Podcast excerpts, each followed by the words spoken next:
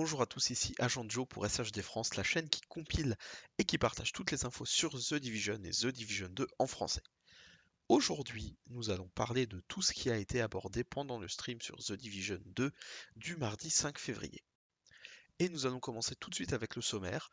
Premièrement, nous allons parler de tout ce qui est fabrication. Ensuite, nous parlerons de tout ce qui est recalibration. Ensuite, nous parlerons de tout ce qui concerne le monde de The Division 2 et nous verrons que Washington DC est un monde qui est vivant. Il y aura ensuite tout un passage qui sera sur la bêta privée et nous terminerons avec une question qui a été posée pendant le stream et qui concerne l'espace de stockage.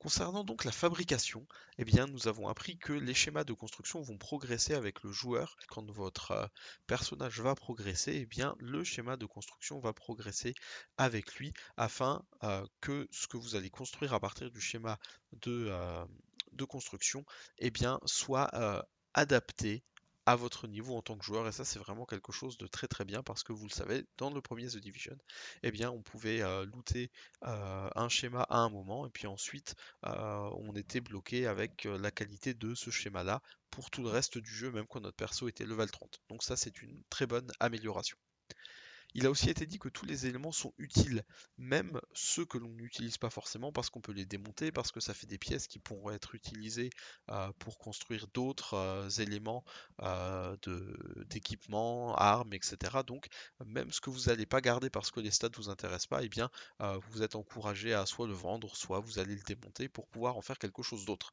Mais il n'y a finalement rien qui soit inutile. Il a aussi été dit que les schémas allaient s'obtenir de différentes façons dans l'ensemble du monde de TD2, donc c'est aussi une invitation à vraiment fouiller le monde et à vraiment parcourir toute la carte et euh, finalement à avoir vraiment une expérience de jeu profonde pour pouvoir trouver euh, tous les schémas. Il n'y a pas eu plus euh, d'informations qui ont été données à, ce sujet-là, mais tout simplement, eh bien, on a appris qu'il y aurait donc différentes façons d'accéder à ces schémas de fabrication. On pourra aussi upgrader, améliorer la table de fabrication, l'établi, et nous avons euh, également appris, ou peut-être euh, tout simplement redécouvert, parce qu'il me semble que ça avait peut-être déjà été dit, mais qu'un mode qui avait été euh, fabriqué va pouvoir être utilisé sur toutes les armes qui sont compatibles avec, il ne va pas y avoir besoin de le recrafter plusieurs fois. Vous savez que dans TD1, si vous craftiez un viseur ou un chargeur, eh bien vous pouviez le mettre que sur une seule arme en, en même temps, vous ne pouviez pas le mettre sur deux armes différentes. Et eh bien là, ce sera possible et il n'y aura pas besoin de recrafter euh, un élément que vous auriez déjà crafté euh, et vous n'aurez pas besoin non plus de relooter un élément que vous avez déjà looté. Donc ça, c'est quand même quelque chose qui est vraiment différent par rapport au premier opus de euh, The Division. Il a aussi été noté qu'il y avait beaucoup plus de matériaux différents dans The Division 2 par rapport à The Division ou dans le premier opus de The Division, et bien c'est vrai que les matériaux qu'on récupérait étaient quand même assez basiques. Là, il y en a beaucoup plus. Et les matériaux vont pas simplement être utiles pour fabriquer des choses, mais ils vont aussi être utiles pour pouvoir les donner aux civils. Et euh, Yannick disait notamment qu'il faudra bien fouiller pour trouver des ressources. C'est nécessaire euh, de fouiller, de vraiment euh, voilà, parcourir Washington et de faire attention à l'environnement pour trouver les caisses où vous allez trouver du matériel. Et Yannick disait que c'est vrai que ça va être nécessaire, mais ça va pas être pénible, ça va être quelque chose qui est fun et qui va vraiment donner envie aux joueurs eh bien, de connaître à fond le monde dans lequel il est et de faire attention à tout ce qui s'y passe.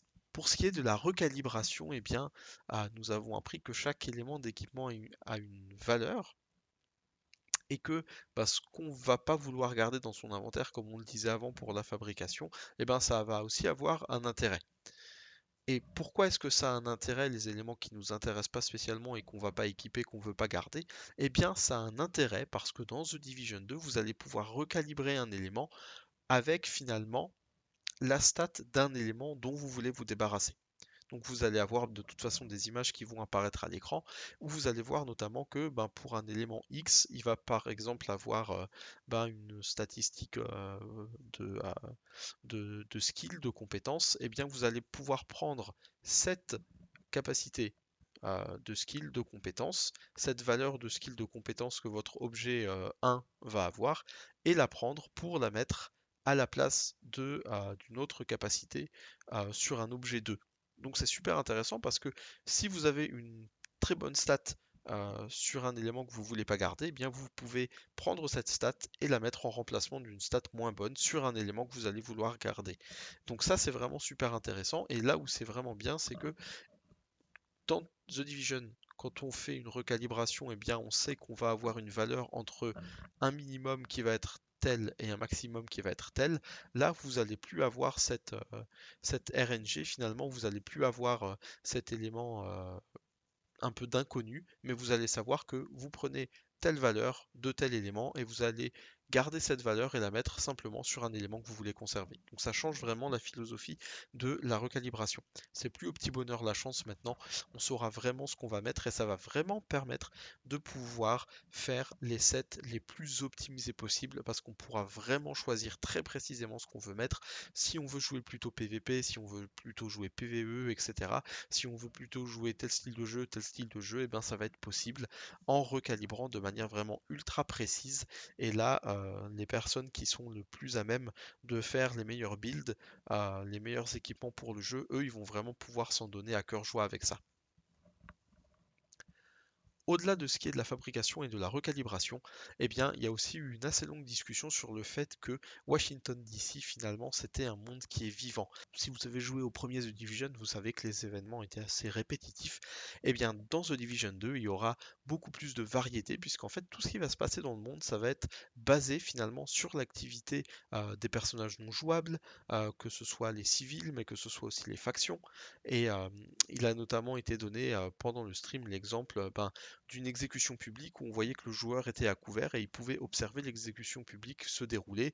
Et puis finalement, il y avait des membres d'une autre faction qui venaient et du coup, ben, il y avait un engagement entre les deux factions des choses comme ça. Donc même si nous, en tant que joueurs, on n'interagit pas avec les ennemis, eh bien les ennemis vont interagir tout seuls entre eux et ça va vraiment donner un monde vivant. Et ça, c'est quelque chose que qu'on n'avait pas finalement spécialement euh, dans euh, The Division 1. Alors c'est vrai que parfois on avait euh, les membres d'une faction qui croisaient ceux d'une autre faction, donc qui se tiraient dessus, mais c'était toujours la même chose qui se passait au même endroit, au même moment. Donc il n'y avait pas vraiment euh, de facteur de changement finalement dans ce qui se passait, tout était très scripté et ce sera plus vraiment comme ça dans The Division 2. Ça donnera vraiment l'impression d'un monde en mouvement et ça c'est vraiment quelque chose de très appréciable. Ce qui est intéressant aussi, c'est qu'il peut se passer quelque chose à un moment, à un endroit, et si on revient plus tard euh, au même endroit, eh bien, il est possible qu'il se passe autre chose, ou bien alors il peut aussi ne rien se passer, mais là aussi le monde va être vivant et le monde euh, ne va vraiment pas être euh, du tout statique, donc on va pas du tout s'embêter dans ce monde de The Division, et ce sera intéressant eh ben, de voir comment à tel endroit est-ce que les choses vont être à un instant T, et puis de revenir plus tard et de voir comment finalement est-ce que les choses auront changé.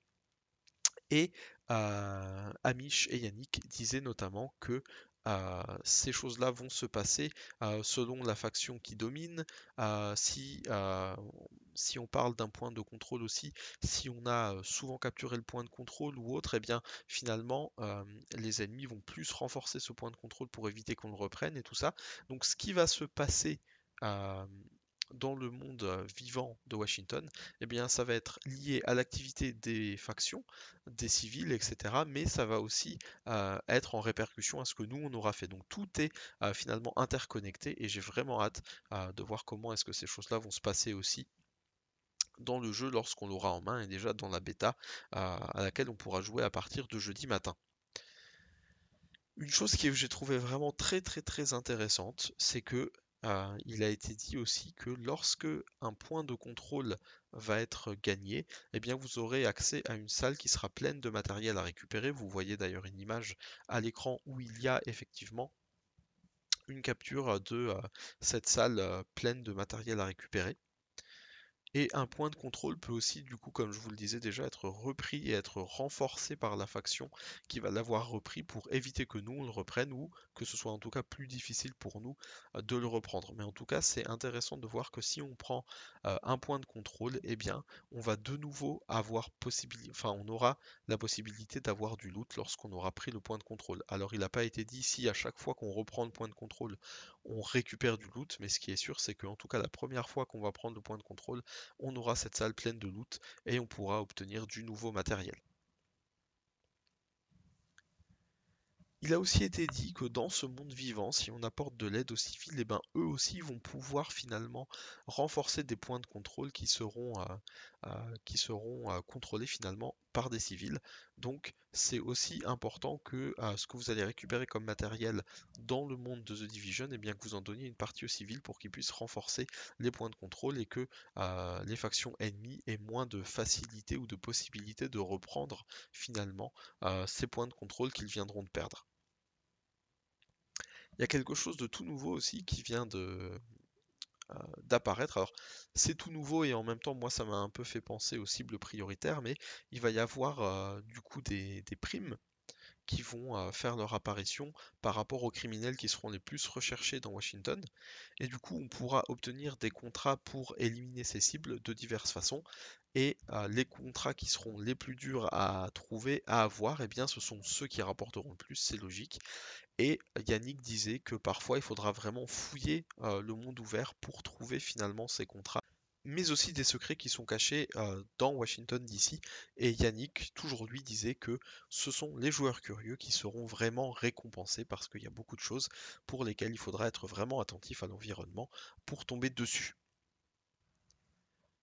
Passons maintenant à ce qui a été dit sur la bêta privée. Alors, il y a des choses qui seront un peu redondantes par rapport à la première vidéo qu'on a faite sur la chaîne, donc je ne vais pas tout développer euh, dans le détail. Vous pourrez aller euh, voir notre première vidéo qui euh, résume le contenu sur la bêta. Mais voilà ce qui a été dit. On ne commencera bien évidemment pas au début du jeu comme on le fera le 12 ou le 15 mars, parce que tout simplement, eh bien, les développeurs, l'éditeur du jeu ne voulait pas que trop d'éléments d'histoire soient révélés. On sait que la Maison Blanche va servir de base d'opération et du coup c'est la première chose à faire euh, dans cette bêta, c'est de reprendre finalement la Maison Blanche euh, aux Yen, qui sont donc une faction euh, présente à Washington. On pourra créer son personnage à partir de modèles prédéfinis, ça on l'avait déjà expliqué. Euh, nos agents sont des agents vétérans qui ont répondu à un appel de détresse. Alors c'était intéressant parce que quand, euh, quand Yannick a dit ça, je me suis dit, ben, s'ils ont répondu à un appel de détresse, c'était que sans doute ils venaient pas de DC au départ. Alors on verra ça sans doute dans l'ensemble de l'histoire du jeu, donc on va pas trop trop s'étaler, mais euh, voilà. Mon amour pour le lore m'a quand même fait un peu m'arrêter sur ce qu'il disait. Contrairement à ce qu'on avait dit, il me semble, dans la première vidéo, il sera possible de supprimer notre personnage et d'en recréer un si on veut recommencer euh, la bêta, euh, je dirais, à 9, mais on ne pourra pas créer plus qu'un seul personnage. dans euh, la bêta, on aura la possibilité de faire deux missions principales, cinq missions secondaires, ça on l'a déjà expliqué, et de découvrir une, une première colonie.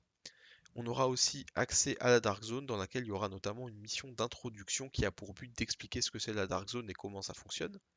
Il y aura aussi un mode de joueur contre joueur qui est euh, le mode escarmouche qui sera sur une carte appelée Stadium qui n'a pas encore été, euh, révélée, qui n'a pas encore été montrée euh, jusqu'à aujourd'hui.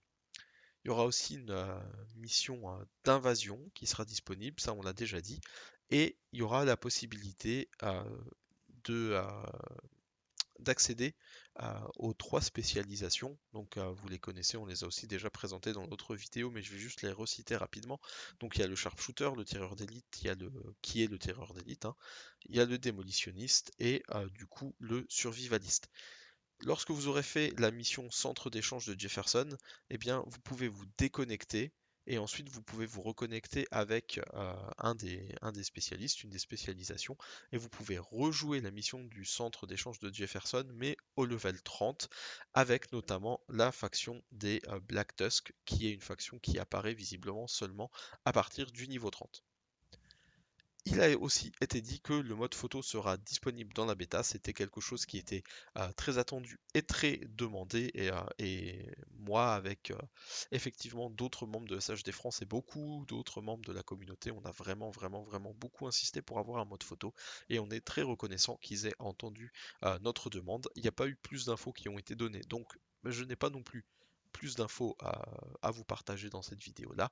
Mais en tout cas, on a hâte de voir euh, comment fonctionne le photo mode. Et maintenant qu'on a un mode photo, eh bien, on attend tout simplement un mode de caméra libre. Alors voilà, c'est un petit peu... Euh, voilà.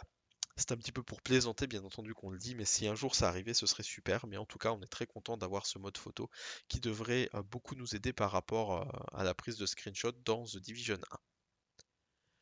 Il a aussi été fait mention, bien entendu, de l'accès à la bêta. Alors, nous le redisons encore une fois, ça a déjà été dit dans notre première vidéo et plusieurs fois sur notre compte Twitter, mais l'accès à la bêta se fait pour toutes les personnes qui ont précommandé le jeu, quelle que soit l'édition, mais aussi pour quelques personnes, alors quelques je ne sais pas ce que ça veut dire exactement en termes de quantité, mais en tout cas, certaines personnes qui se seront inscrites pour participer euh, sur le site de TD2 et qui n'auront pas préco euh, pourront aussi essayer la bêta s'ils ont été tirés au sort.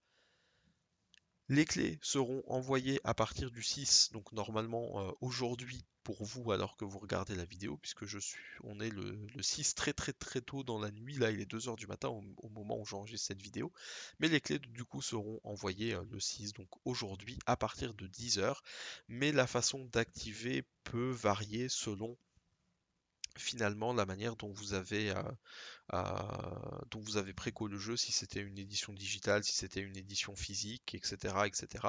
Donc soit vous allez recevoir une clé et puis il faudra que vous mettiez la clé euh, sur, euh, sur Uplay ou alors sur, sur le PSN ou sur le Xbox Live, etc. Soit ça apparaîtra tout seul dans, dans votre bibliothèque de jeux. En tout cas sur Uplay, c'est déjà arrivé, notamment pour les personnes qui ont précommandé une édition digitale.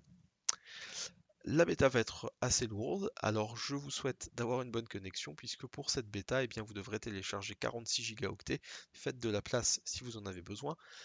Pour les personnes euh, qui auront accès à la bêta, eh bien, vous pourrez inviter aussi euh, trois amis pour essayer le jeu. Et ça, je trouve que c'est vraiment génial qu'ils aient fait ça. Euh, pour ce faire, il faudra que vous vous connectiez sur le site web euh, de The Division 2. Et là, vous pourrez euh, inviter très facilement vos trois amis. Ces personnes-là qui ont été invitées par vous ou qui seront invitées par quelqu'un d'autre, elles ne peuvent pas inviter d'autres personnes parce qu'après ce serait un effet domino sans fin et puis il ne faut pas oublier que c'est une, une bêta, c'est pas le jeu définitif. Il y aura des récompenses pour les personnes qui, participent à cette bêta. Euh, il y aura un skin d'armes pour tout le monde, pour le jeu final. Et euh, il y aura aussi des récompenses pour ceux qui ont fait la mission euh, du centre d'échange de Jefferson au level 30. Mais Yannick ne pouvait pas nous dire ce que c'était parce qu'il avait tout simplement oublié. Voilà. Donc je ne peux pas non plus vous le dire. Yannick disait que certaines personnes reprochaient finalement que la bêta arrive 33 jours avant l'accès anticipé, donc un peu plus un peu plus d'un mois finalement avant la sortie du jeu et que finalement eh bien les retours qui allaient être faits sur la bêta et tout ils allaient servir à rien parce qu'ils n'allaient pas être implémentés. Yannick a dit que c'est vrai, il y a des choses qui seraient pas implémentées pour le jour de la sortie mais que tout ce qui allait être donné en termes de retour, en termes d'avis, en termes de bugs, c'était important, peut-être pas pour le 12 ou le 15 mars, mais pour les semaines et les mois qui allaient suivre parce que ils vont prendre en compte tout ce qui pourra être dit pendant cette phase de bêta. Alors n'hésitez pas à faire remonter tout ce que vous verrez euh, de positif mais aussi de négatif bien entendu euh, aux développeurs pour qu'ils puissent améliorer le jeu par la suite et votre avis compte. Les développeurs veulent votre avis alors n'hésitez pas à partager même si des personnes ont déjà dit ce que vous vous allez partager vous pouvez simplement dire euh, oui c'est vrai moi aussi j'ai constaté ça ou autre mais en tout cas ne restez pas silencieux par rapport à votre expérience sur la bêta. Il y a eu une question euh, qui a été quand même euh, voilà, assez discutée sur Twitter et auquel on a une réponse aujourd'hui, c'est euh, toute la question qui est de savoir finalement de combien d'espace est-ce qu'on va bénéficier pour notre matériel en réserve selon finalement la version qu'on a commandée, puisque vous savez qu'il y a certaines versions euh, que vous pouvez commander, notamment la version euh, Ultimate, euh, qui bénéficie d'un espace de stockage plus important. Et du coup, il y a eu une explication qui a été donnée par Yannick pour qu'on comprenne bien comment ça fonctionne. Donc, il a été dit que certaines versions du jeu auront plus d'espace au départ, mais que finalement tout le monde aura autant de place euh, à la fin du jeu, c'est-à-dire quand les joueurs seront au niveau 30, euh, quand on atteindra ce qu'on appelle le endgame, eh bien finalement tout le monde aura autant de place. C'est juste que certains auront plus de place plus tôt, mais il n'y aura pas des personnes qui en endgame auront plus d'espace et d'autres moins. Il y a un système de talent euh, qui permettra avec de la Shade Tech d'avoir plus de place dans l'inventaire. Donc si la version que vous avez achetée ne vous donne pas par défaut plus d'espace, eh bien ce qu'il y a c'est que maintenant on va pouvoir acheter euh, des talents avec de la Shade Tech et ces talents vont nous permettre de débloquer plein de trucs et notamment de l'espace pour euh, stocker du matériel. Donc certains vont commencer le jeu avec autant de place que s'ils avaient acheté toutes les spécialisations directement, et d'autres auront moins de place au départ, mais pourront acheter toutes les spécialisations euh, pour avoir autant d'espace que ceux qui n'ont pas eu besoin de les acheter. Donc finalement, personne euh, personne n'est plus, euh, enfin personne n'est désavantagé.